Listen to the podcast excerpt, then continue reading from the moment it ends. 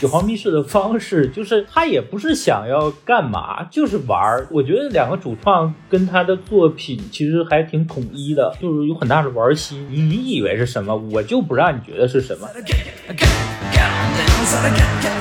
好，欢迎收听新的一期什么电台，我是孔老师。哎，我是小宋。哎，今天我们两个又来录一个新节目了。嗯哼，对，然后今天这个非常特殊啊，今天我们来聊一个英剧。哎呦，我们之前是不是节目没有录过英剧啊，小宋老师？黑镜我们有录过吗？呃，黑镜我们录过，对，这应该算我们唯一录过的英剧。但是我们录的时候，对我们录的时候，它已经被 Netflix 买过去了，所以严格意义上来说，它不能算是英剧。已经是美剧了，对吧？是，但是我们其实看过不少英剧，之前没怎么录啊。比方说最著名的像那个《神探夏洛克》啊，我们就特别喜欢。然后包括我个人非常非常喜欢的这个英剧的系列，也是那个情景喜剧嘛，就是那个《是首相》和《是大臣》。来，请问一下，是首相和我爱我家比，你更喜欢哪个？我爱我家永远是最好的，就全世界最好的情景喜剧，不接受反驳。好好好好好那 也没用。好，包括那个《神秘博士》啊，也算是英国的叫国民剧嘛。然后最近已经开始换黑人演了，没错没错。从白人变成了白女人，然后变成了黑人。接下来还会有什么样的这个新的品种？我们到时候再看。然后刚刚我们提到黑镜啊，其实也是一个比较著名的，就是英国限定剧的这么一个代表吧。嗯哼，我们这一期呢，其实看标题就知道我们要聊这个九号密室。哎，没错。啊，为什么我们要聊这个英剧呢？对吧？因为人家给钱了。哦，对啊，原来如此，我们现在已经堕落了，是吧？本期节目啊，是由这个耳光电影和 B 站联合推出的《九号密室追剧电台》的第六期啊，也就是最后一期。然后呢，《九号密室》呢第七季的已经在 B 站独家上线，欢迎大家前往观看啊，特别好，特别好，特别好啊！呃，然后我们这个是最后一期嘛，按照这个曲艺的说法呢，我们就属于大轴，对吧？嗯，这一期按照这个节目的一套路数呢，我们是由这个电台主播和一些著名的影评人呢一块儿来聊聊这个剧集。那么本期作为我们这个大轴的嘉宾啊，那肯定得非常大牌，对吧？没错所以我们这次呢就非常荣幸的请到了著名的影评人啊，这个公众号“淘淘淘电影”的助理人陶姐哎，欢迎。啊，陶姐跟我们打个招呼。大家好，我是淘淘，著名算不上。啊，所以原来陶姐不是女性，是男性啊！哎呀，这个破梗吧，可以，不好意思啊，不录了，不录了，不好意思，不好意思，我脱粉了。童年毁了是吗？难道我们看到桃姐的时候都是那个动漫人物？没错，没错，没错。桃姐其实不是第一回来了，是的，大概在几年前，应该是第十二届 First 的青年电影展的时候呢。当时呢，我们正好也在这个 First 嘛，然后我然后就请到了陶姐，然后跟我们一起聊聊这个 First 青年电影节。嗯，本来呢就是说啊，就请到陶姐这样的大影评人跟我们聊聊这个这次的电影展上有什么电影啊，聊聊很深入的一些关于电影美学和电影学术的话题。结果没想到呢，陶姐跟我们聊了半小时直播。是那时候叫沉迷于直播，对，因为当时有一部纪录片就是讲那个直播的生态的嘛，然后陶姐没想到是对那个纪录片里边的那些主播啊如数家珍，他整个的故事脉络都非常了解，对，特别逗。哦，那今天我们可以聊聊一个相对来说比较呃在冷门当中比较热门的剧了。怎么说呢？它是一个有个圈子的剧，它毕竟有七季嘛，然后也从一四年开始也很多年了，然后有一批固定粉丝。对，然后它的这个风格呢又非常的独树一帜啊，那种比较黑色喜剧加上反转的这么一个风格，所以说就有很多的讨论价值，所以说他也是有一批比较固定的粉丝。嗯，那么我们还是要让小宋老师简单的给我们介绍一下吧，这个九号密室这个系列到底是一个什么样的情况？好的，好的。这个九号密室呢，其实它是一个蛮有意思的一个所谓的，它是非常英国的啊，偏黑色又偏荒诞的一种喜剧风格。嗯，那很英式。对，非常英式，那就是喜欢的人会非常喜欢，呃不喜欢的人呢，就是呃不能说不喜欢，但就是非常的无感。那那这部剧的创作者呢，这两位也可以说是呃了解英式黑色喜剧的人非常熟悉的，一个叫李斯·希恩·史密斯，然后第二个叫呃史蒂夫·潘伯顿 （Steve Pemberton）。那这两个人呢，他们可以说，呃，和另外一位大家比较熟悉的马克·盖蒂斯，就是《神探夏洛克》的呃主创哥哥或者说大家唯一比较主流的剧的主创，能大家了解到的就是《神探夏洛克》，但其实这三位啊、都已经对英剧的，尤其是这种类型的黑色喜剧，有非常非常多的呃创作内容和类型了。那这里就简单的跟大家刚刚介绍了一下。呃，九号密室呢，其实是由 BBC 来制作播出的，那目前已经有七季了。呃，国内大众其实相对来说还是比较火的，所以刚刚所说的叫冷门中的热门。那大家会比较喜欢呢，其实是它偏向于这种单元剧的格式，啊，每集之间是没有所谓的联系的，所以追起来相对来说是非常的。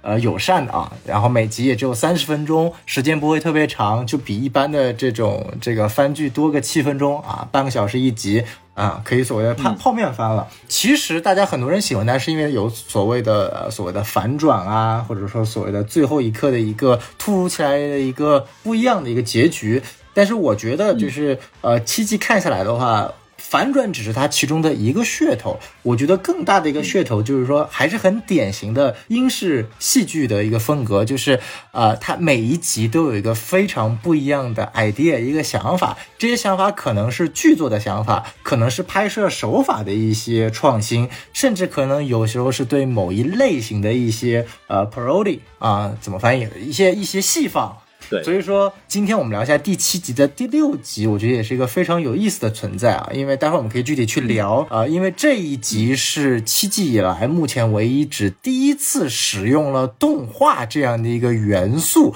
进入到了这样的一个拍摄手法当中的。啊，可以看到也是呃，那为什么使用动画，我们一会儿给待会儿呃节目中会去聊。啊，所以说，希望大家就是能够通过九号密室，我觉得是一个非常好的进入英式黑色幽默风格的情景喜剧的这样的一个开头吧。如果大家有看过啊两位主创呃所创作的其他类型的一些剧集的话，就会发现这个九号密室已经相对来说非常的大众了。因为其他的剧集，我 真的吗？我瞟过两集，就是真的看不下去。它不是不好，但就是真的。太怪异了，你知道吗？就是比我们对比什么电台平常录的节目还要怪异。这个评价评价的，让这个让我们的电台的节目非常有这个神秘感啊！没错。那桃姐对这个作者包括这个系列有什么印象，或者有什么可以补充介绍的吗？对我的印象来讲，《九号密室》是一个是一个很典型的英剧吧，或者说很多人对英剧的理解。有可能它会是这样，它跟美剧是非常区别非常大的。就像我们提到像黑镜这样的，在英剧时期的黑镜和变成美剧时期的黑镜，其实是有蛮大变化的。美剧其实是更大众、更主流，它要照顾观众。对，英剧其实更多个性和创作者自己的想法在里面，它会更独特一点。尤其像《九号密室》这种比较公认的，说他们两个创作者是。呃，从呃莎士比亚和希区柯克中获取了蛮多的灵感。就你在他的作品里会发现很多，包括他的台词，包括他的剧作结构什么，你会发现是非常莎士比亚那套，因为是他们英国人的骄傲嘛。然后同时他的 悬念的设定和他悬疑的设定又非常的希区柯克，里面很多希区柯克那种电影的元素，这也是他们英国人的骄傲。就是当你把这两个事情混在一起的时候，它本身就达成了一个非常混搭的英剧的风。对，就是 很诡异。对呀，你想我们理解的莎士比亚其实是更传统的戏剧性的，然后它可能是悲剧的或者喜剧或者这样的。但是到希区柯克那个，它是一个很通俗的，同时它是要讲悬疑的、犯罪的，是要有很多反转，两个合在一起就非常有趣。恰好这就是《九号密室》里很多剧集呈现给大众的一种观感。对，但具体的可能要。针对某某一些集，包括一会儿下接下来那一集，我们去来聊，可能会更直观一点。没错，没错。然后这里可以给大家推荐一下，就如果有对两位主创其他的作品比较喜欢的话，可以去看一部他们在呃一零年左右创作的，叫做《封城记》。刚刚两位也是就简单介绍了这个剧的主创的风格嘛。那么我们往下聊，可能就落实到我们今天负责来给大家讲的这么一个单集，对吧？然后呢？简单的给大家过一下这一集的这么个剧情吧。所以我们要有剧头预警吗？这不就开始预警了吗？这一集讲的什么呢？就是讲一个叫罗尼的中年男子呢，然后他住在一个房子里，那个房子里全是标本啊，就非常的诡异。然后呢，他跟这个房子里面坐在房房子里做了很多的事情啊，比方说吃饭呀，比方说泡澡呀，然后都会莫名其妙的就弹出一个关于呃 wise out 就是聪明的猫头鹰的这么一个儿童行为教育片。嗯，对。然后随着剧情的发展呢，然后发现。这个动画片似乎和他的童年的故事呢息息相关，并且呢，我们也发现他幼年时期曾经因为失手玩火柴，把他的妹妹给和那个房子啊都给烧坏了，对，然后就非常的内疚和自责啊，并且好像患有一些心理疾病，因为他需要看医生，感觉人到中年也没有什么本事，然后居无定所，这个人看上去也不是非常的成熟，并且三年好像都没有回去看他妈妈。然后晚上呢，甚至会梦到有一只呃，就是那只聪明猫头鹰形象的一个裸体男子啊，就非常奇怪。哦，对，然后最后我们发现呢，就是这个房子的主人呢是他的父亲，然后当年失火呢是因为父亲在家喝醉了没管他们，嗯并且呢是把罗尼给弄上楼实施了性侵。女孩呢，就是因为在那段时间里面没有人管，所以失手呢把房子给点了，然后葬身火海。而之前那个男孩烧房子的版本呢，是父亲要求男孩配合，为了保护自己作为儿童节目制作人的形象而去做的这么一个事情。然后最后呢，男孩也是摆脱了这个心理阴影，然后准备去告诉他的母亲多年前的那个事情的真相。大概这个剧情就结束了，好家伙，你这剧透剧透的也太彻底了。非常完整。对对对，然后就大家如果不想听的，就可以把这段跳过。然后我们把这个剧情简单介绍完了之后呢，我就知道很多人可能因为就需要回顾啊，或者是并没有看过，然后为了让我们之后的讲解显得比较能够听懂了，所以还是简单的给大家过一下这个剧情。嗯那我们还是正式来进入我们的这个剧评的部分。然后按照我们电台的惯例嘛，大家都知道都喜欢打分的，对吧？我们要不请桃姐和小宋分别去给这个剧总体打个分儿，然后可以简单的谈一下你们这个简单的感受。那么桃姐先来吧，呃，那我打高一点吧，多万五颗星嘛。万五颗星就打五星吧。哦，我觉得这一集的时候特别回复到了他们九号密室系列里特别明显的一个特征，就是一方面是黑色的，一方面是有反转的，另外一方面其实它对底色又有一个有一点点温情，会有一点点情感的元素在里面的。但同时，它又是一个黑色加讽刺，就是它元素非常复杂，也很非常难以定义。这是一个非常典型的《九号密室》这套系列剧拍到第七季呈现的一种状态。然后呢，同时我觉得它、它里面讲的故事其实还挺有现实意义的，它并不是一个很飞、很天马行空，纯是为了玩儿，它其实是有一个表达在里面。我觉得这个是很厉害的。小宋，我的话，五颗星的话，我大概可以打个四颗星吧，或者就是三点五到四星这样的一个概念啊。呃，其实我刚我很同意刚刚嗯桃姐说的这样的一个观点，但为什么我没有达到满分呢？就是我其实对于本身九号密室这种系列没有说特别特别的感冒，就是我其实对英剧这个本身其实不是那种非常喜欢，因为它更多的是那种就像我们前面所说的剧本的一些优秀反转，外加上那种非常戏剧化的一个呈现方式，都是固定在一个特殊的空间里面的。其实你看九号密室每一集，其实就像在看一部小的戏剧一样，它都是在一个固定的空间里面去发生的一段关于两到三个人之间三十分钟的一个故事。所以对我来说的话，可能做成一个影视剧的话，还是希望能看到一点视觉创作的东西。但是呢，这集其实有几个表达，刚刚孔老师讲到整个故事剧情的时候，其实在他的中间那一段，父亲对儿子做的这个事情，这件事情本身在文本里面是没有叙述出来的，而是通过一些视觉的表达手法和我们去捕捉到的一些镜头的一些细节能够看出来。就比如说在片后期，男主要挟自己的父亲上楼的时候，有个镜头啊、低机位啊拍摄儿子拿着刀，然后对着父亲的那个地方，我觉得那个镜头就设计的很有意思啊，就非常的恶趣味。对 对，然后所以说，就是在一个没有对这种题材特别感兴趣的我的观感来说的话，其实给到四颗星，我觉得相对来说比较好的。因为录这期节目之前，我才知道了说他又 renew，就是又又新预定了两季，有第八季和第九季了。啊！但是当时我看完之后，我第一反应是，我觉得他不会再拍了，因为为什么呢？不是说他拍的不好，而是他正好跟第一季第一集的故事形成了一个逻辑闭环。因为第一季第一集的故事其实就讲的是整个三十分钟的故事，到最后一分钟再告诉你结尾，其实讲的也是一个童年被各种虐待加性侵的主角怎么去反抗一帮当时的施害和一些帮凶的。那这集其实也包含了在影片最后，尽管他没有最后所谓的复仇，其实带有更温情向的去表达出了呃我们的主角儿子摆脱了自己父亲的这样的一种权威。那我觉得他可以啊、怎么说有一种。Meta 行为的一种闭环，所以这集我整体的观感还是非常好的，尤其是相比于我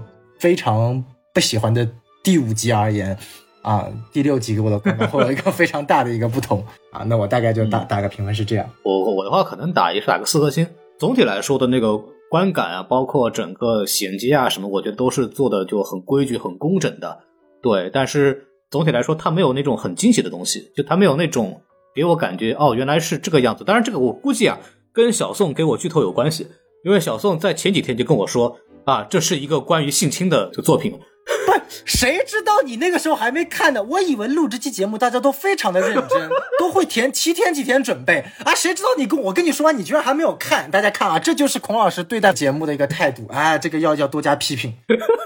我没空啊！我去，我后来看了一眼，然后就因为一开始就知道这个关跟心情有关系嘛，所以说那个悬念感就做的没有那么好，就感受没那么好了。然后再加上它的镜头语言啊什么的，就是那种不是那种给我很惊艳的那种感受，所以说对我来说就是一个四颗星左右的成绩。然后相比于第四集，就是那个反复反转的那种很喜剧、黑色幽默的那个东西呢，我就更喜欢那个风格。嗯，所以这一集呢，我就相对来说的观感没有那么好，但是。仍然是很不错的这么一个设计，包括它跟它跟动画的这么一个结合。所以，那么说到这儿，我们就来聊聊吧，就是我们对这集的一个感受，就大家总体可能会觉得一些比较好的点。那么，宝姐刚刚简单的介绍了一下，然后这次呢，您可以就可以呃大胆的、具体的可以聊聊，就您对这个剧的这一集的感受。因为一开始我看到就是这样的，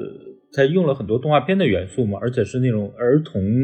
类似于儿童科教片和儿童宣传片的那种，它是教你一些安全知识嘛。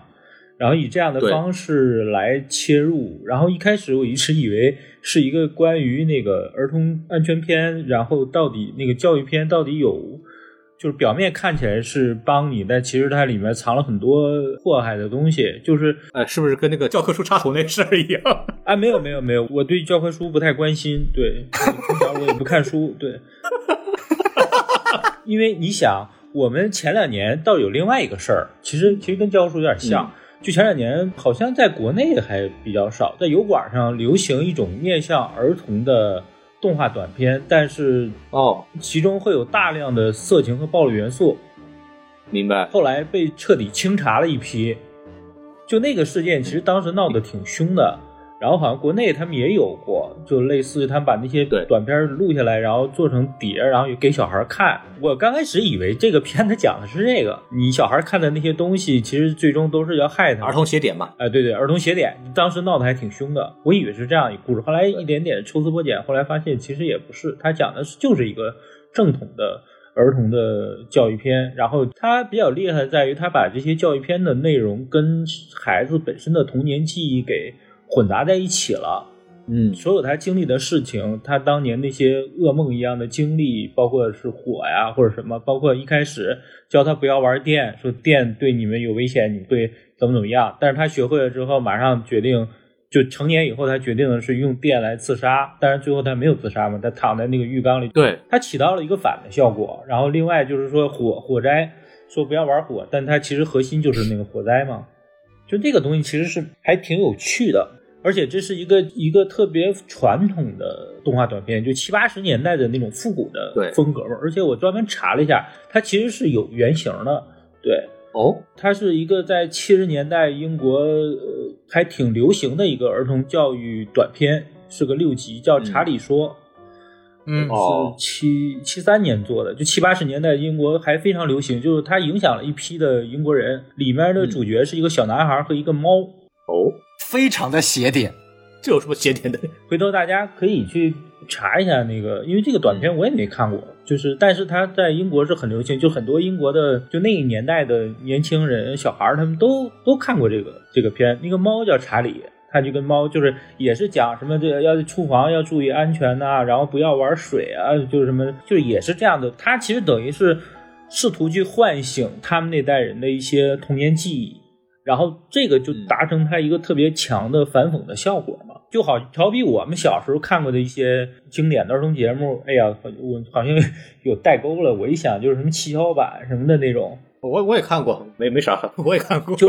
就 对，那是什么？哎呀，就太代沟，就是八十年代非常流行的儿童节目，就像这种东西的时候。你就会发现，如果我们要拍一个这样的剧，以七巧板作为一个一个雏形，然后做出一个衍生的写点的剧、讽刺的剧，其实你会觉得也挺挺独特，或挺会唤起一些童年回忆。其实它有这个梗在里面。对，现在我比方说小时候小小朋友可能看的，比方说那个小猪佩奇。对，嗯，然后我就看到有些视频网站会把这种小猪佩奇经过，比方说一些滤镜啊，或者是一些改变呐，然后变成一个有点诡异的 这么一个剧情，当时争议蛮大的，小朋友看到了以后被吓到了那种。包括还会有一些人把，就比方说白雪公主啊那个事情，因为大家看过格林童话就知道，其实格林童话的原著呢，远没有我们后来看到的迪士尼故事那样比较的可爱，对吧？然后其实原著里面相对来说比较灰暗的，有些人就会把原著里边的这些故事呢，真实的那个情况呢，然后给大家做出来，然后当时这个效果其实也蛮吓人。确实，这个也好像当时也是监管也对这个东西看得挺重的。没错没错，你都不用说格林童话了，你想想看，白雪公主和七个小矮人这个故事题材都可以在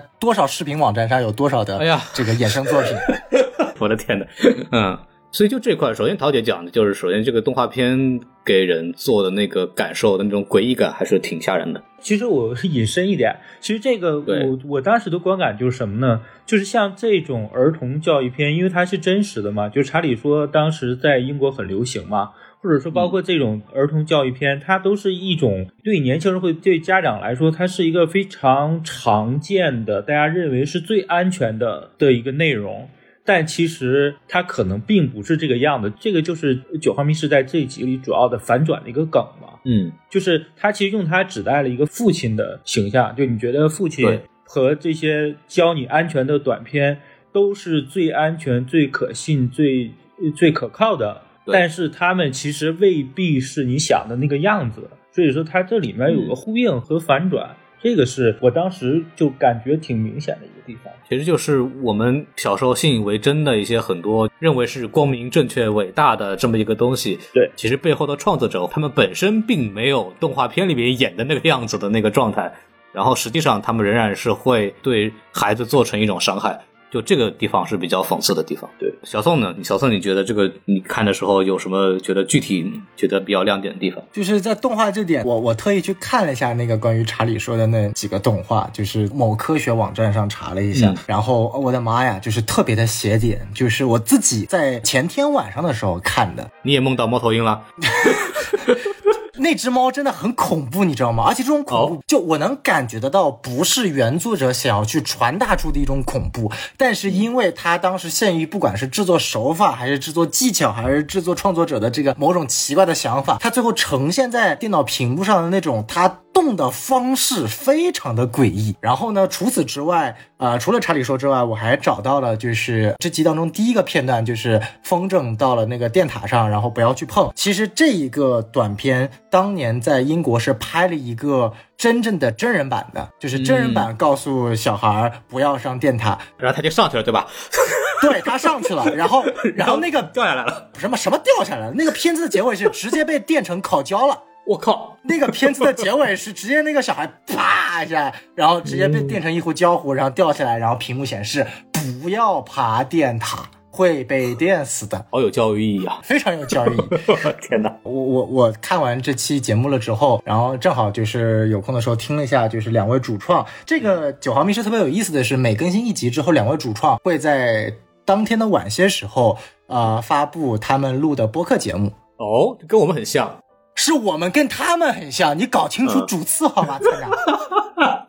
这这集他们就讲了几个点啊。首先，第一点就是为什么他们用动画呢？非常有意思，就是本质原因是因为疫情期间，BBC 告诉你们，你们必须想到一种既安全又省钱，又能够马上制作出内容，又得体验出艺术感的东西。然后他们拍脑子一想，好吧，只有动画了哦，省钱。啊，所以这就是又是在一个万恶甲方的要求下制作出来的一个艺术创作品。因为不仅省钱嘛，而且最关键的是你只要一个人画就行了，不需要一堆人。待在一起拍片嘛，然后所以说他们就想出来这个动画的方式，然后就像刚刚陶姐所说的，就是这个动画的很多内容是灵感来自于七十年代的这个所谓叫做 public information，呃 video，翻译过来就是那种属于公众信息安全一系列的影片、嗯啊，然后这个当时就是不管是在美国和英国都有这种类似的片子，然后到现在就变成了那种七十年代的一种写点象征，然后把这个东西融入到整个故事当中，其实是蛮有意思的。嗯，而且最关键的是，呃，其实呃，YSL 就是我们这个叫怎么说，就是叫智慧猫头鹰的象征，不是第一次出现在这两个创作者的作品对的，他们曾经是在这两位创作者的另外一部剧叫做《绅士联盟》哦，不是非凡绅士联盟啊，就叫绅士联盟，不是超级英雄剧，是一个情景喜剧。嗯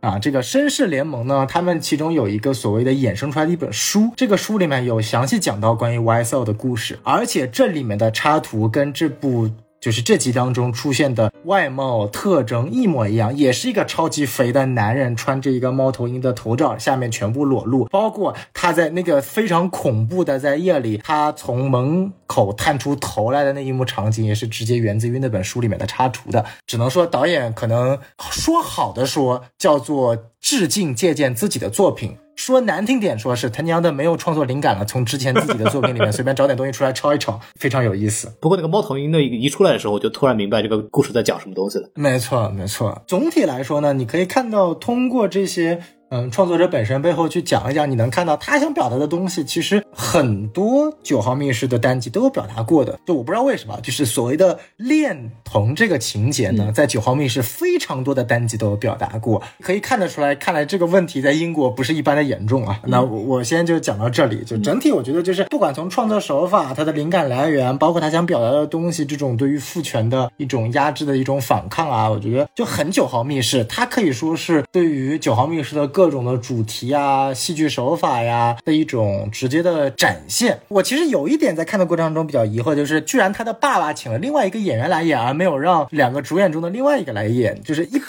来说的话，九号密室的两个主角一定是两个创作者来演的，对不对？就要么一个杀另一个，要么一个虐另一个。然后这次居然其中的一个主创他没有演主角，他去演了一个小男孩的父亲，就是邻居。呃，我觉得这个蛮有意思。应该可能是因为那个测叔不同意吧，二测觉得就你还想当我的爸爸，对对对，这也是有可能的。对，然后加个框老师。对，因为刚两位其实主要聊了一下这个关于这个写点这样的话题嘛。其实我我在看的时候还挺关注他这个悬念怎么去做的，就是它里边有很多就相似体转场，对，就用到了，就是比方说他那儿就点个燃气灶，然后他那边这个开始动，关于那个着火的那个动画做了这种东西，包括还有很多利用镜子。然后突然背后出现一个气球，然后又导到他妹妹过生日那一段，他用了很多这样的这种相似体的这样的转场去做衔接，这个我觉得还是蛮好的。当然这个也比较基础了。然后包括一些就是利用镜子去做一些设计，应该也算是悬疑片的一个套路了啊。这边给大家科普一下，这个那个镜子镜头应该是用移轴摄影来拍的，这样就可以避免他在拍镜子的时候，你的摄影机不会进入到这个环境里面去，是一个比较。便宜的拍摄方法，然后还有一种其他办法，可能包括挖空那个镜子，然后对面会有一个替身来去演同样动作，来去模仿的镜面的这么一个效果。很多人会用折射镜的方式来去做。反正关于这个镜子怎么拍的问题，其实这个是一个重点课题，大家可以网上找到很多的资料，我觉得挺好玩的。嗯，对。然后它整个片子的这个这个色调也很有意思，这个东西我不知道陶姐可不可以聊聊，就是他们最后那个男孩跟父亲对峙的时候，其实他们是有光源的，就是在那个沙发边上有一个灯在那亮着，台灯。对，但是他们两个人一直在黑暗里边待着，就是两个人都没有去走到那个光里边去。我不知道这是一个怎么样的设计。这种其实还挺明显的吧，就是在阴影中啊，这种东西就是不可能在非常光明的场景中呈现吧。嗯，因为比方说一般来说两个人对峙的话，一般来说会有一个人在光里边，有一个人在暗里边，然后表现出这两个人好像就一正一暗，或者是一一正一邪，或者怎么样的一种特点，或者是。比方说阴阳光，然后去让这个显得这个角色好像有很多的这个立场的反转，或者这个人好像背后有阴谋等等等等。但是这次好像就是那个光谁也没打到，他就在这远远地方有光。因为其实这个故事其实你可以很多理解了，你可以那么理解，就是其实根本就没有他父亲，就是最后他跟对峙的时候已经不存在他父亲了，就只有他自己一个人在，他要走出这个这个世界，就是走出他内心的。东西就可以了，就是不需要他父亲这个角色，其实未必是真实存在于他当下的时空里的。就这其实是很多理解的问题吧。我觉得，在我看，这个更多其实有没有他父亲不太重要，就是他像是自己在对抗自我，在走出回忆的，就走出痛苦的记忆，然后走向他的母亲，那个才是他的光明，走向他母亲的一个过程。这里面有一个特别好玩的设定，就是标本嘛。大家总说标本，就是为什么他一定要用那个剥皮师，然后用标本？大家考虑说，可能是不是标本本身代表的是一种对记忆的留下？就是我们一定要留下，就是就明明已事情已经过去，但我们还是要把它。留下来以标本的形式，因为标本本身是一个非常怪的一个东西，很诡异，很 creepy。对，它明明已经死去了，然后你把它肉给它拿出来，然后把它皮留下，然后让它留存在这儿。我觉得这个标本其实挺好，对应了这个这个男孩他自己内心的那个最阴暗的记忆。就明明那个事情已经过去了很多年，但他仍然让他以很鲜活的方式停留在自己的记忆当中。嗯，但那个东西又是非常怪异和扭曲的，在一直控制着他，让他没有办法真正走出来。就我瞎说吧，就因为我觉得我必须得说一点啊，就这个绝对不是瞎说，因为在播客里面两位主创就是这么说，为什么要选择用标本的，解释是一模一样的。对上了。啊，大概是这样，对这样的设定，你这么一说，我就想起来了，就是里边有一段那个嗯老大爷请他来去做标本，结果男主就对做了一个乌七八糟的、破破烂烂的、很奇怪的东西，然后还回去了。然后那个老大爷也就非常的愤怒和恐惧，所以我当时还在想，为什么还要专门安排安排这一段？其实就是对应了男孩对标本或者对这段记忆的一个态度，就是千疮百孔的，根本不可能就是说通过包裹进去的这么一种方式来去遮掩自己的那一段过去的记忆，所以他就标本做的就很难看。因为标本那个东西太怪异了，因为我本身不太敢接触，比如说树叶或者什么花还可以，一个动物的标本，我觉得制作过程本身是非常血腥的，就是而且让它制作的目的我也不太懂，就是就为什么我们一定要就是做一个标本把一个动物留下来，但留下来的嗯就是明明是一个尸体，而都不算，就是一个皮，而且那过程又很血腥，嗯，对。对，因为这个其实标本的这个父子双方对做标本这个事情的记忆，其实也反映出了他们对这段记忆的这么一个态度。对父亲来说，我编织一个很好的这么一个表面的这么一个故事，不是我的错，怎么怎么样，为了捍卫自己的形象，所以我是一个完美的标本制作者。我设计了一个局来保护我自己的这段记忆、这段故事。那么男孩是一个被摧残的这么一段记忆，他很扭曲，所以他做出来的标本也是那个样子的。我觉得有这么一个映射在里头，挺有意思的。对，可以这么理解，我觉嗯得这都是没问题的。对，然后就是再聊聊这个动画吧。我其实特别好奇，因为就是动画和真人表演穿插的这种形式的这种拍摄方法，其实也出现在很多的作品里边。比方说，我有印象的可能是那种《空中大灌篮》，对吧？就是路立彤角色和这个迈克尔·乔丹主演的这么一个作品。其实也体现出了一种童趣和夸张嘛，包括迈克尔·乔丹最后赢球的那一次，就是让他相信了动画世界里面的守则，然后把自己的手伸得很长很长很长，超过了这个一个人类的一个常规的标准，放大自己的想象力嘛，然后把这个球就放进了篮筐，对吧？这是一个我小时候印象很深的这么一个就是真人和动画的这么一个结合，所以特别想问问两位如何看待动画和真人结合拍摄的这么一种方式，就是你们觉得这里边起到一些比较什么样的作用，包括如何评价这个剧情里边的这种使用方法。那么涛姐先来，其实这个相比像《空中大灌篮》那种，它还不是特别典型的动画和真人相结合。因为《空中大灌篮》或者是谁杀兔子兔子罗杰吧叫，嗯，就类似这样的，其实它是一个特别经典的用动画和真人来结合来拍摄的一种方式。包括现在的大量的奇幻影片都是特效和真人合在一起的，让你分不太出来，他们是一个在处于一个一个共同的世界里面。对，他们是融在一起的。而这个其实是特别典型的，就是动画和真人世界是区分开的。嗯就动画是他们看的一个作品或者他想象中的一个世界，然后尤其他这个又对应着本身当时在英国，就是像查理说的那种当时在英国就有的那种动画宣传片，对，它其实它用的还算是比较常规的一种方式，包括像刚才小宋老师说，可能人家就是为了省钱，嗯，就是这也是一个挺好的方式，因为像他这种方式就太常见了，在国内的那种很多烂片儿里都有，就什么就就就他的理由其实跟九号密室的最开始理由是一样，就是省钱，嗯就是把我们没有办法或者是没有钱用真人来制作的场面用动画给做出来。故事发生在宋朝，然后一群人就打起来了，就是一个动画，哎，过去了。你们这是在内涵哪部剧呢？啊，我反正知道有一个剧就是这样的，他那个中间转场什么女主救男主那个整个的那个很复杂的要救人的那个镜头，就是一个动画片一个 PPT 就出来了，你知道吧？就很就很恐怖。对又省钱又省事儿，这是一个特别好的方式，所以它不是什么新鲜东西。但九号密室它这个结合的比较好，你又不能说它是为了省钱，你要不说为省钱，我还真想不到是为了省钱。对那你要说是省钱，它还真的省了钱。对，他解释，刚我们也讲了很多这个动画的一些来源啊，包括它有它的这个讽刺的作用，对，就是儿童写点的这个感觉，其实也这也是他们希望我们在看这个剧里边会感受到的那种那种感受嘛，这种诡异的感受，它其实儿童写点的这种方式是增强了这种我们的印象。对，包括在视觉风格上是有强化的。对对对，我其实刚刚提到，就真人和动画不在一个世界观里边，我就想到那个守望者，小宋老师，这个你熟？哎，最近怎么很多的剧集都 Q 到守望者？我刚把《怪奇物语》四季刷完，这《怪奇物语》第四季最后最新出的那一集大反派，从配乐到意象到人物诞生，全面致敬守望者。对，然后然后这边又出现，但其实说实在话，这集我当时看完的时候，真的没有想到守望者。呃，就像刚刚陶姐所说的，就是这种表达方式，就是相对来说，它不是属于那种。把动画跟真人内容结合的别特别有机的，就不像《空中大灌篮》和《谁先下的兔子罗杰》那种是属于那华纳他们一边秀自己家的 IP，一边搞那种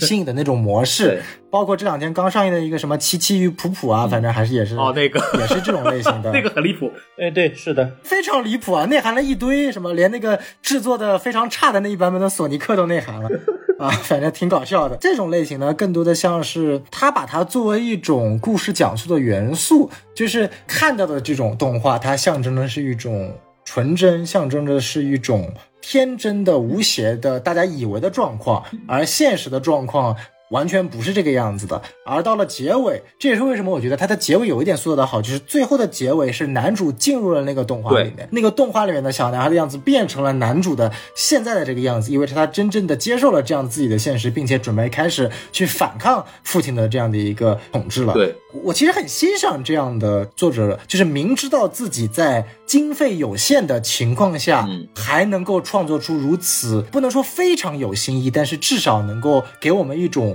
不一样的感觉的作者，这个反而我是觉得英剧它不一样的地方，就是它可以在非常有限的条件下，给我们总是看到一种“我操”的感觉。嗯，就这种“我操”的感觉，它不是那种“我操”，对，它是那种“哟，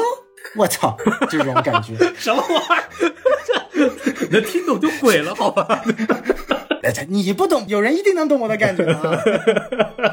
就比如说像《守望者》，其实《守望者》原著里面，它的动画跟真人是有这种感觉的。为什么？就是一开始我们以为《黑海盗传奇》是讲一个跟主线的《守望者》是完全不同的故事，它就是一个讲一个黑海盗如何生存下来的故事。对，因为是那个男孩在看漫画嘛。对，男孩在看漫画，但是到了最后的结尾，我们会发现，其实这整个故事不仅是一本漫画书，它是法老王一直在做的一个梦。对，而这整个故事就讲述了法老王，他是最后一步一步的秉持自己对于于人类的这种想要去改变人类的方向，但其实他完全做错的这种态度，他表达了作者阿拉摩尔对于看起来最后的胜利者，呃，法老王的一种讽刺和一种不屑。呃，所以说这种两种不一样的媒体，看似无关的媒体，在故事的最后那一刻达到了一种融合，并且让故事的可以说是最后的走向有了一个新的高度。嗯，那这个是我觉得两者有相似的地方，但是我觉得应该是没有直接的关联的。我呃，不像那个怪奇物一样是很明显，它是有。有致敬元素的这个，我觉得只是可能两边的创作者同样都想到了这种创作手法。对，而且无独有偶的是，他娘的阿兰摩尔也是个英国人。我觉得这三个作品其实代表了三种不同的结构方式嘛。空中大灌篮就是同一时空直接有互动的，然后像守望者的话，其实是完全不同时空，就是完全就是只是意义上的印证，毫无关系。然后像这部的话，其实它代表了一个过去，代表了男男孩的一个真实记忆的想象的这么一个呈现。所以它是同一空间，但是不同时间的这么一个呈现，反正都不太一样，嗯，挺有意思的。然后我们其实这个剧聊的差不多了，我们可以聊聊稍微稍微延伸一点的话题呗。对，然后首先就是这个九号密室有一个彩蛋嘛，就是找兔子。然后这一集呢，可能其他集找起来还比较费劲儿的，反正这一集就那么一个大兔子放那在那儿放着，大家也都明白了。然后包括就是在这个进来那个玄关那个地方，其实架子上还摆了一个小兔子。对，可能就是这集的兔子就太明显了。也没什么可多讲，对，太好找。那么其实接下来可以聊一个这么问题，就是关于这个剧的主题嘛，就是这个儿童性侵。其实过去应该也有一些大家印象深的作品，然后我们大家也可以简单的聊聊。刚刚像小聪老师说的也挺有道理，国内是呃是我们我们是没没有嘛。嗯，所以我们就不拍嘛。嗯，这个没没有两个词用的特别好。没有，国外这种事情比较多嘛，所以他就他总拍嘛。我觉得这就是艺术作品要反映现实嘛。他我觉得就是《九号密室》里，其实类似这样的母题已经做了很多次了。嗯，他真的就是反复在以各种方式去呈现这样一个，因为我觉得一方面可能是他对现实的映射，另外我觉得也可能从创作者角度来讲，其实这是一个特别。黑色的设定就是明明就想到孩子是最应该是什么天真啊、阳光啊，就这些东西，但是却常常陪伴他的未必是这样的东西，可能很多的时候也有特别阴暗和恐怖的回忆在里面。这个时候其实很符合《九号密室》这个剧的一个内核，就是它讲的是表面的东西并没有那么光鲜。就是会有很多痛苦和黑暗在里面，我觉得这个是也可能是创作者反复去去讲这样的一个命题的原因吧。嗯，对。但关于儿童性侵相关的影视作品，真的就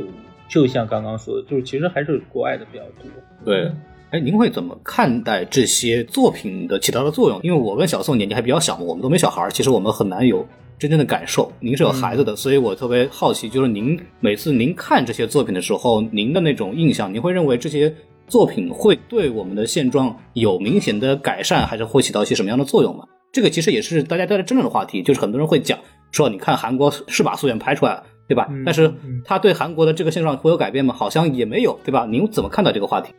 我自己来讲，我不是特别。因为我不是特别主动去看这样的片子，但有时候看到也有就看到了，但好像也没有人有这个趣味去主动去找关于儿童性侵的影片看。我觉得主动去找这种片的人本身在心理上就有问题吧。对对对，他就他寻找的可能就不是不是反对的，他寻找的是另外一种快感了吧？就是就本身我没有人会主动去找这样题材的作品来看。但是这种作品，你说真的对世界会有什么改变？什么？我因为我本身是一个挺虚无的人，我不太信影视作品本身对人会有什么改变。它只是一种映射，嗯，这个世界是什么样子的，然后作品就包括创作者会反映出来它是什么样。但并不是说是创造者去做出什么样子会改变一个人，他最多是被动的去改变，可能是他最终觉得。这个事情把这个事情拿到明面上说，大家觉得，哎，这个事情已经不能忍了，我们应该去以法律或以其他的方式去制止这样的事情。但我不认为会因为有这样事情会让几个一些本身有犯罪企图的人会幡然悔悟。痛改前非，我觉得这个它也没有那么大的教育意义。对，其实那个那是不可能的。人性的阴暗面其实是很很难去解决的，尤其这最近这几年，我是一个对这个世界还挺失望的的人，所以我我我很难很难去去想它到底能改变。我一直觉得，就是能拍出来这件事情本身就很重要，它会唤起讨论。至少熔炉当时在韩国其实也是引发了一个相当于法律上的修正，包括嘉年华出来的时候，其实大家也在讨论，也是国内少见的去比较直接的展现这个话题的这么一个作品。包括聚焦拿了奥斯卡奖，其实也表达了美国主流文化界对这个事情的一个态度。他每次有这样的作品出现在我们面前的时候，引起我们讨论的时候，他不管通过。像九号密室这样，其实一个相对来说比较诡异诡谲的这样的方式去展现，还是像溯源或者像聚焦嘉年华这种非常现实主义的去去表达，其实都会引发大家不同的角度去了解这个事实。曹姐刚刚说的特别好，其实这个东西它就是一个镜像反射，就是它我们是会有这样的话题。所以就会有人拍出来这么简单。然后你看这个作品的时候，不管你是通过什么样的原因去接触到它，至少我们知道有这样的事情发生在这个世界上。某种程度上来讲，这个就已经够了。影视作品、文化作品，它能做到这一点，已经是它能够做到的最多的东西了。其实，其实你刚刚说的倒提醒了我，我也不反对拍各种各样的去揭露的。话题的影片，我我其实还很支持这样的事情，觉得这样的越多越好。但是这种片子其实它更多的是要激发起大家对一些事件的重视关注。但其实退到九号密室来讲，我反而有另外一种想法，我觉得九号密室像他们去做这种片子，反而未必是有那么大的像拍溯源或我们当时拍熔炉那种韩国人那种。那种起大非常大的企图心，然后对要改变世界的那种想法，我觉得他们其实是以一种戏谑和反讽的方式在看这个非常荒诞又存在着各种罪恶的世界。就是我觉得这是很英国或者很他们作品的风格。是，就他们未必是说我拍这个片就是让大家啊一定要重视这个事情，我觉得也未必。就是他只是觉得你看你这个世界表面看起来很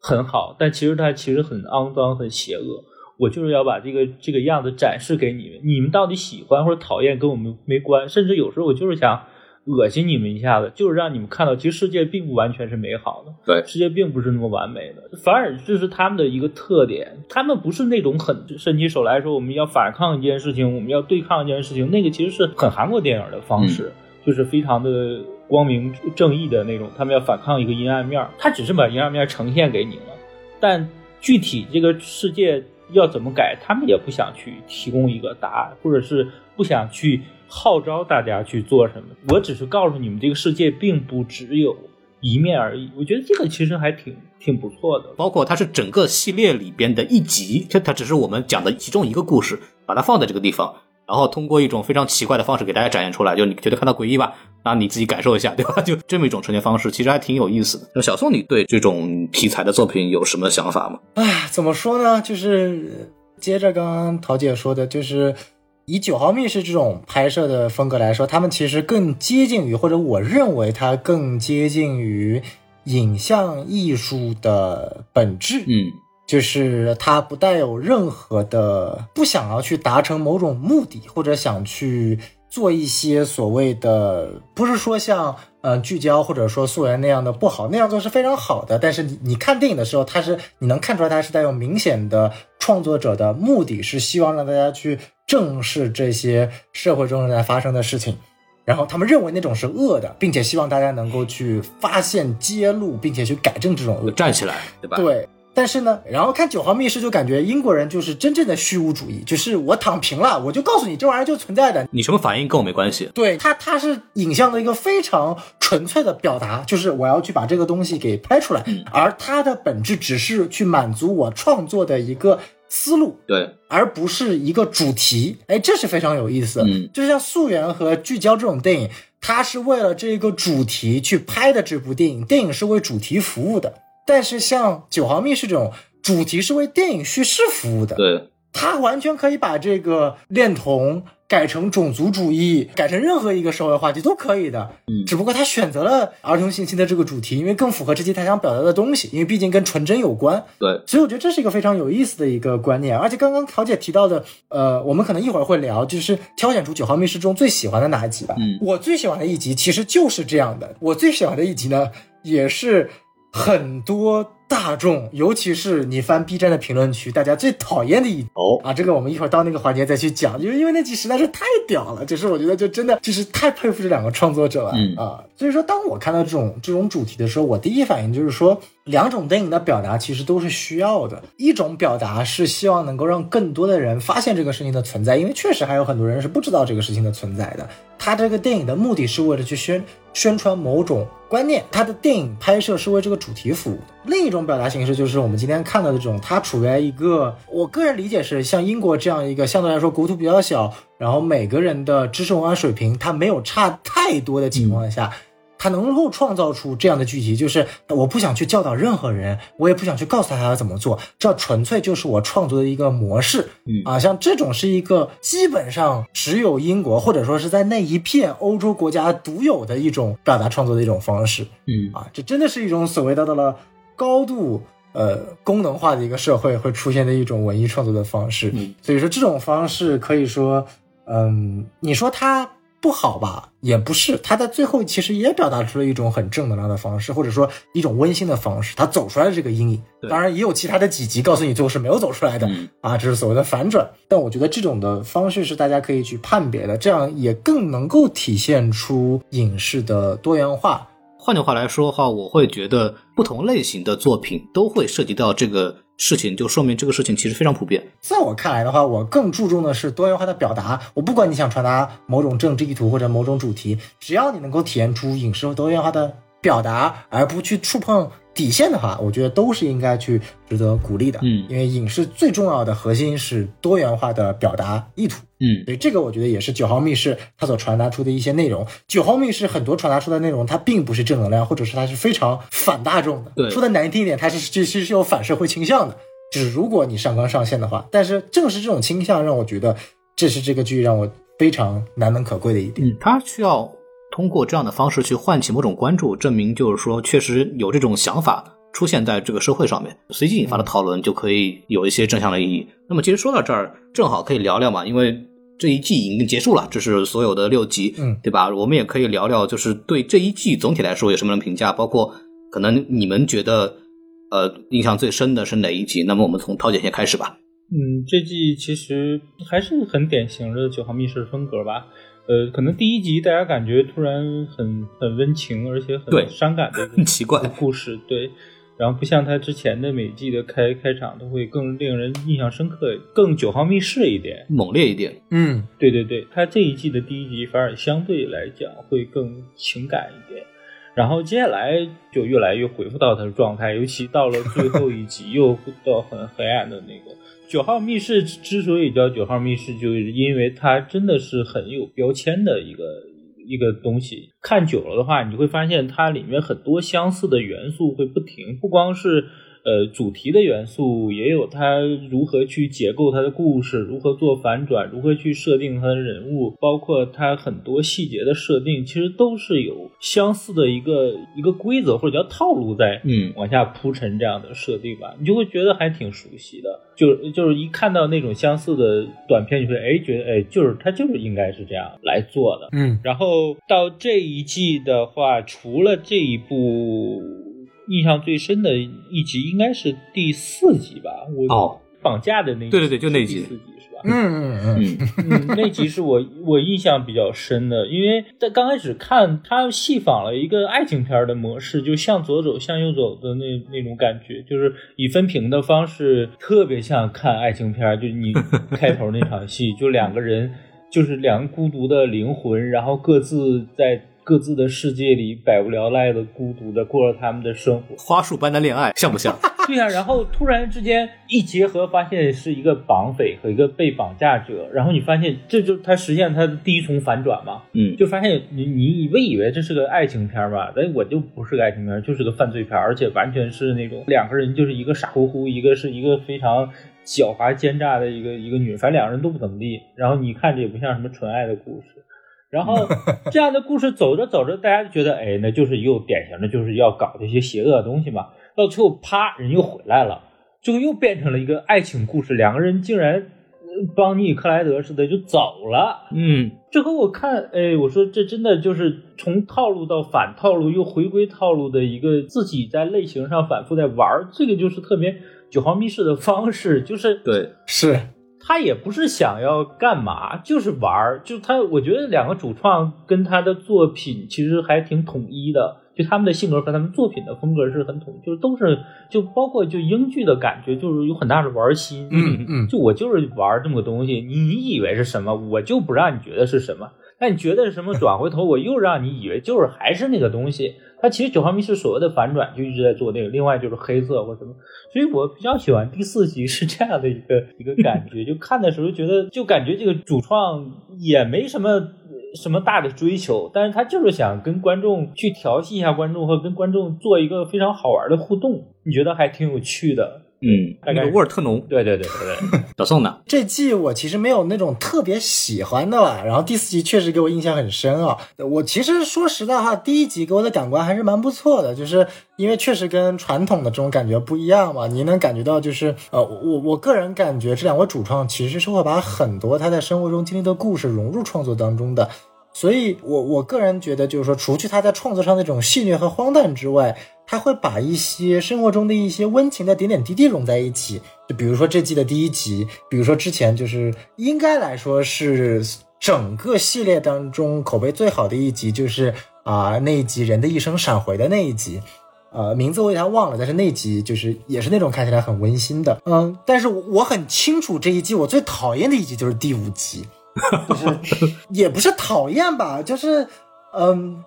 拍出来的感觉是我一我觉得一个非常不成熟的呃一个短片的导演尝试的一种又是一个关于时间题材不断轮回、不断穿越、不断改变时间轴的一个故事。就是我实在不想再看到一个关于穿越时间为了改变未来所诞生的一个莫名其妙的奇葩故事了。就是这是真的我第五集的一个唯一的感受。它其实没有所谓的反转，它也没有所谓的一个有趣的点。它核心的意图就在告诉你，你去改变你自己过去的时候，可能也不小心改变了别人的过去，然后别人就会过来找你复仇。这个好像也不是什么特别崭新的点吧。所以第第五集我当时看的时候还是非常的，也不能叫失望吧，其实就是无感。但我觉得对于九号密室这种短片来说，你要是无感，那就是对他最大的不屑了。对，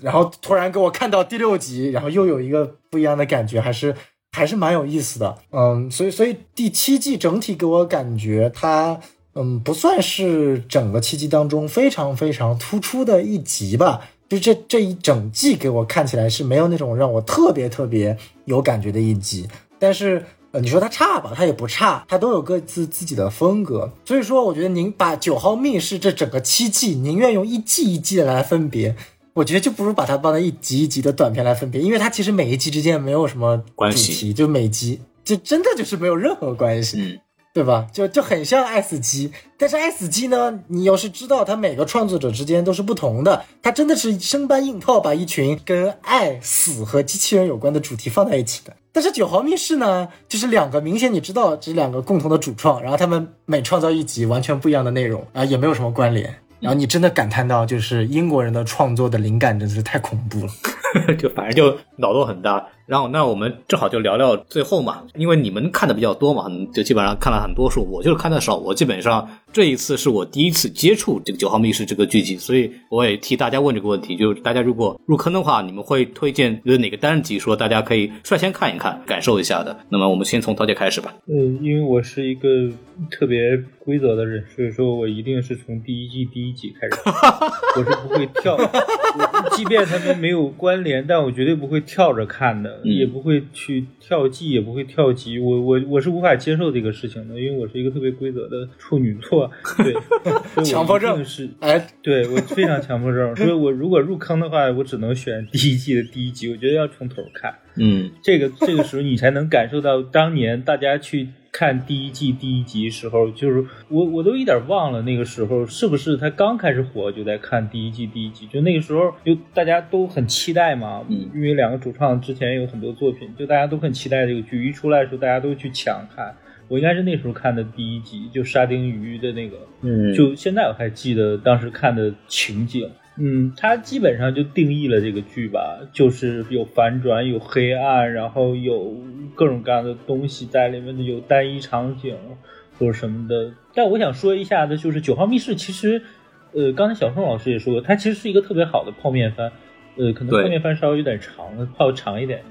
长一点的面，但是它真的还挺适合打发时间的，就是那种你不用特别去。去浪费太多的时间去做一个准备，然后随随便便就能看掉一集，然后它又，而且它又不关联嘛，对集之间。这样的话，哪怕你今天看完之后，半年之后重新又捡起来写第二集去看，你也不会影响，你又不会说剧情记不住，对，张三李四又记不住，你还是不会影响。就它是很适合打发时间的一个剧，我觉得这个是它很好的特点，就是如果你没什么事儿的话，它是一个很好的选择，对。主演反还是那俩人，反正就是 谁是看都很熟悉，就是他们。兴兴许重看的话，你都忘了。兴许你看，哎，就以为是找的新人，还挺高兴。这个，我我正好想问一下陶姐，既然你有这么强的强迫症，请问您看《神秘博士》吗？我不看，我不敢看，太长了。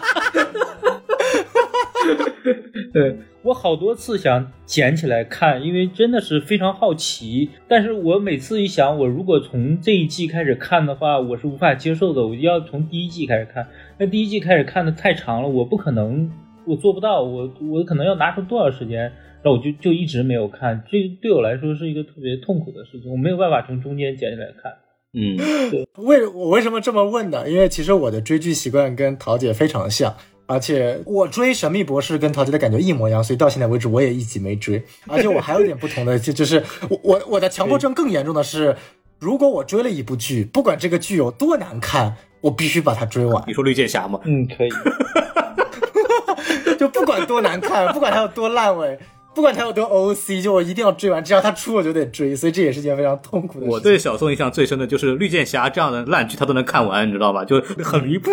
就没看到结束。然后包括我跟他印象更深的一件事情，就是如果一个电影他迟到了，他一定要再看一遍，他等于没看，一定是这样。是是是是，就是这个这强迫症非常的严重啊。然后，然后我说一下我的那个，我不记得那一集的标题，我也不记得是哪一季，但是我对那集印象太深刻了。就是那一集，就是两位主创他扮演的是在美国猎巫时期运动时候的两个审判呃巫女的两个执行官。这两个人呢，到了一个偏远的村落，要去审判这个村落的一个呃女巫的一个事件。对就是整个一集你都能感受到，就是主创就是在嘲讽和讽刺当年所谓的猎巫运动。猎巫运动大家很熟悉嘛，就是说白了，呃，就是对于跟自己看起来有点不同的呃类别的一种屠杀，至今现在还在发生这种事情。嗯只不过猎物运动是一个非常明显的事情，也可以体现出来那时候村民的愚昧。嗯然后整个故事就发生在就是呃两个主创，其中有一个嗯就是那种非常坚定的认为。啊、跟全村的人一样，都认为女巫就是真正的女巫，要把她杀死。通过一轮一轮审判，然后非常讽刺，就是明明这个女巫她就不是女巫，她就是一个很正常的人类。那个村民污蔑她的都很明白啊，她只是去幽会了另外一个男生，然后就污蔑出来她可以召唤恶魔呀，召唤出小鬼啊，然后会讽刺，就特别搞笑。然后呢，但是另外一个主角就慢慢良心发现了，他发现自己另外一个人就过于牵强，然后所有村子人都很傻，都很蠢，都很愚昧，都很无知。然后故事的最后就变成了一种主角顶着所有的压力，冒着所有这个村子里面人去反驳他的风险，以及他同伴反驳的风险。然后呢，塑造出了一个假象，把那个其实罪大恶极的村长给干掉了，嗯然后成功的把这个被污蔑的女性给解救出来了。然后最后的结尾是什么呢？然后这个无辜的女性真的他妈是个女巫，然后一刀把这个男主给杀死。哦，就特别有意思，你知道吗？然后当时这个剧就是这集，呃，我也是后面补的嘛。然后看完之后，我就翻翻了一下那个评论，我靠，全是骂这部剧的，就是哎呀，这个主创三观有问题啊！明明就是猎物运动非常非常有问题，你们怎么可能用这种反转的方式？好像这个三观不正夹私货，就是为了体现出来猎物运动不是真的，意味着这两个呃主创就是恐同啊，什么反对黑人啊，反对女性啊 等等，这这非常典型的互联网，非常典型的互联网。因为这样的评论区，我反而感觉到了，这就是这两个主创想要去创作这集的意图。他就不是为了要去宣传。就是因为宣传这种猎巫运动的愚昧的东西太多了，哎，他就想搞一个反串，就想告诉你，哎，你大家觉得我这是在讽刺猎巫运动，哎，他真的就是个女巫，大家觉得这些愚昧的村民就是真的愚昧，其实不愚昧，哎，他们说的都是真的，哎，你以为男主是个最后悔过自新的？不，他其实才是那个真正愚昧的被女巫欺骗的人类了啊！你看，全村的人都可以把这个女巫杀死了。哎，就这么一个看起来道貌岸然的人，就是因为他这个女巫重获新生啊，毁灭世界了。哎，真的非常的有意思。所以这集到现在我还记得，真的太印象深刻了。嗯，所以说就是看这部剧的人呢，不能抱有非常既定的或者固定的三观去欣赏这部剧。我会推荐不要抱着太。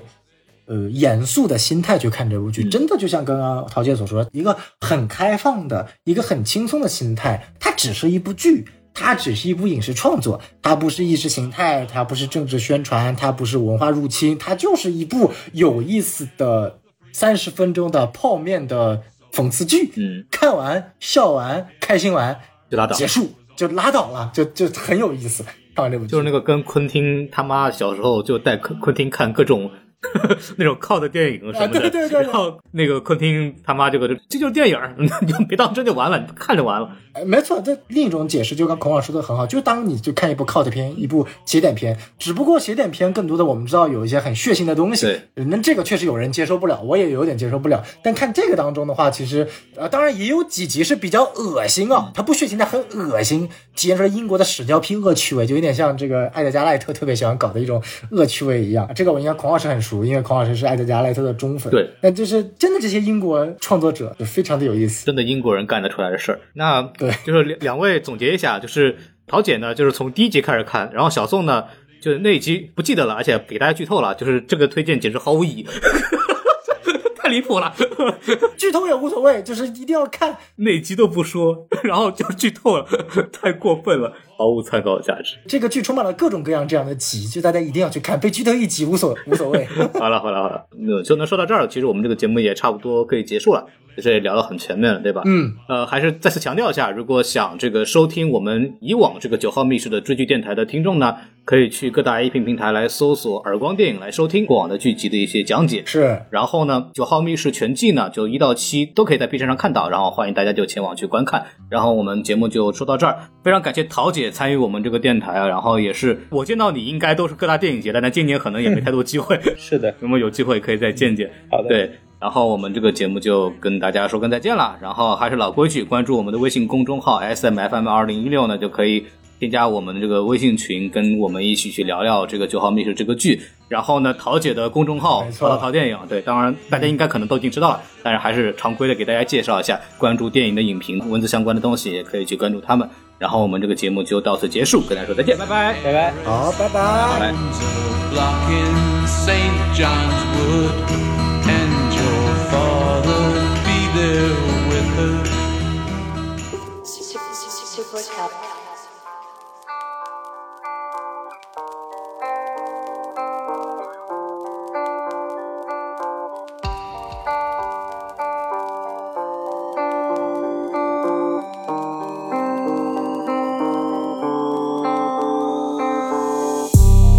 他只是一个孩子，刚刚开始认识你，曾经一样。生活。父母对他抱有大大寄托和希望，相信未来光明，怎会怀疑最安全的地方有邪恶力量？此时此刻，周围一片漆黑，我只希望能够找到一束光。哎，望远镜，望远镜，是谁躲在暗处拿着望远镜？偷窥小朋友的无知，伤害他善良的心。做着下三滥的交易，靠长命也还不清。哎，望远镜，望远镜，是谁躲在暗处拿着望远镜？悄悄说着令人毛骨悚然的话给他听。伤疤永远在那，就算扒了木板上的钉。受很多压力，也见过磨难挫折，负能量总围在我们成年人的身边转。但是对于那些早就烂的习惯了，等待着被改变的规则，交给孩子怎么办？日渐丰满的羽翼下面藏着寄生虫，想啃食祖国妈妈刚刚下的蛋。地狱空空如也，因为恶魔在人间告诉那些出生人在昨天也在看。他们嘴里骂着日本人，对自己国家自己人的孩子，却和日本人的手段一样残忍。就在光天化日之下，离开亲亲的爸妈，交到他们手上，摧残到童年的不再完整。应该如何相信？怎么向陌生的社会张开双臂？当你和孩子都感到害怕，花园它不再开花，你才如梦初醒，发现自己早就已经生病。他只是一个孩子，刚刚开始认识你，曾经一样，也一样，过着无忧虑的生活。父母对他抱有大大寄托和希望，相信未来光明，怎会怀疑最安全的地方有邪恶力量？此时此刻，周围一片漆黑，我只希望能够找到一束光。哎，望远镜，望远镜，是谁躲在暗处拿着望远镜，偷窥小朋友的无知，伤害他善良的心，做着下三滥的交易，靠长命也还不清。哎，望远镜，